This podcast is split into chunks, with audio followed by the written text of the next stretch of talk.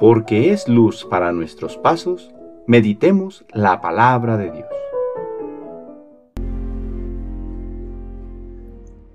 Del libro de los Hechos de los Apóstoles, capítulo 2, versículos del 1 al 11.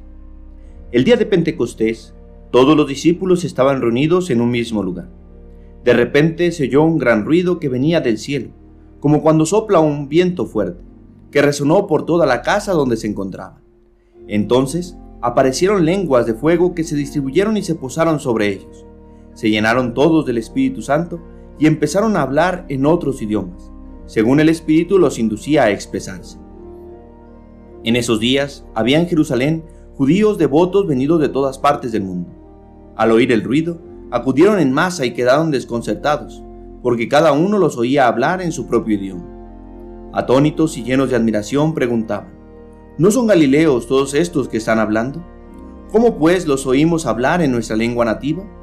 Entre nosotros hay medos, partos y elamitas.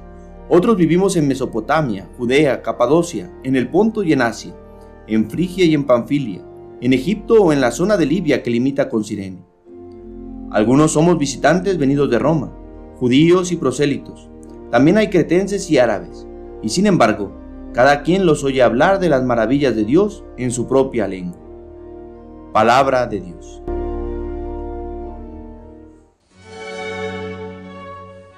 Hoy domingo 23 de mayo celebramos la solemnidad de Pentecostés. En muchas ocasiones Jesús nos habló de un don, de un don que era promesa para los que buscan la salvación.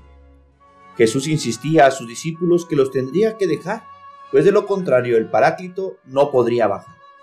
Entonces, eran palabras extrañas que sonaban solo a tristeza.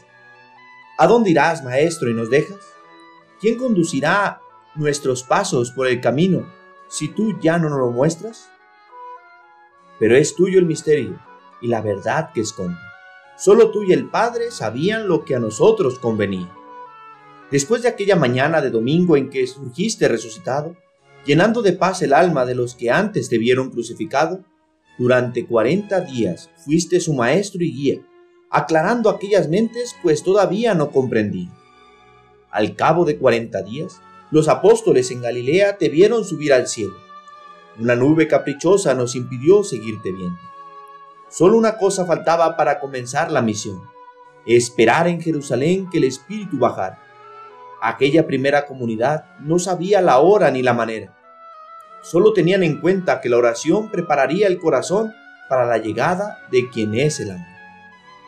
Los once, junto con María, oraban insistentemente, cuando en la fiesta de Pentecostés surgió aquel fruto ardiente, pues en lenguas de fuego vino el Espíritu a posar en las almas de aquellos que le esperaban sin tardar. Una tempestad y fuego indicaron su llegada, y de todos los rincones entendieron la palabra que Jesús es el Mesías, que sin Él la vida falta. Lo que era confusión, hoy el Espíritu lo une.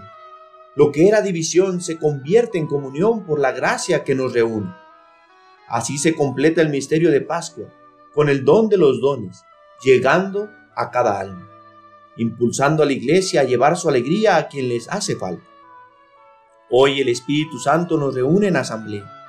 Hace de nosotros una familia nueva pues por su fuerza y su gracia la vida devuelve al pecador, y lo que antes era tristeza y muerte se vuelve alegría y vida de salvación. Pedimos hoy al Padre que renueve en nosotros el ardor de la presencia de su Espíritu Divino, para que lo que es tiniebla se vuelva luz y la división que creamos los seres humanos se transforme en nueva unión. En aquel Pentecostés, hombres y mujeres de muchos pueblos lograron entender el mensaje de salvación eran de pueblos distintos y con diversas lenguas las que el Espíritu unió.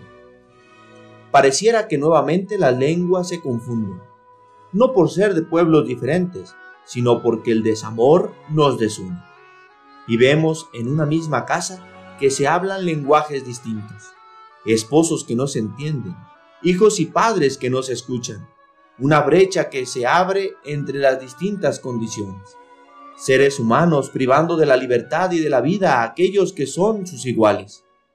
Pareciera que la soberbia y el egoísmo van triunfando en nuestro mundo por no reconocer la salvación que Cristo nos trae. Hoy clamamos todos juntos al Dios de la misericordia. Envía tu Santo Espíritu y transforma esta miseria nuestra. Que nuestro corazón reine Cristo y nuestras decisiones sean las vuestras, pues solo si el Espíritu nos guía, podremos salvar nuestro mundo, nuestras familias y tener la vida de nueva cuenta. Ven Espíritu Santo, no tardes, que sin ti nos falta todo. Alegría, paz, amor y todos los regalos fruto de tu presencia. Pidamos a la Virgen María que obtenga hoy un Pentecostés renovado para la Iglesia, una renovada juventud que nos dé la alegría de vivir y testimoniar el Evangelio, e infunde en nosotros un intenso anhelo de ser santos para la mayor gloria de Dios. Gaudete et exultate número 177. El Señor esté con ustedes. La bendición de Dios Todopoderoso, Padre, Hijo y Espíritu Santo, descienda sobre ustedes y les acompañe siempre. Que tengan feliz domingo.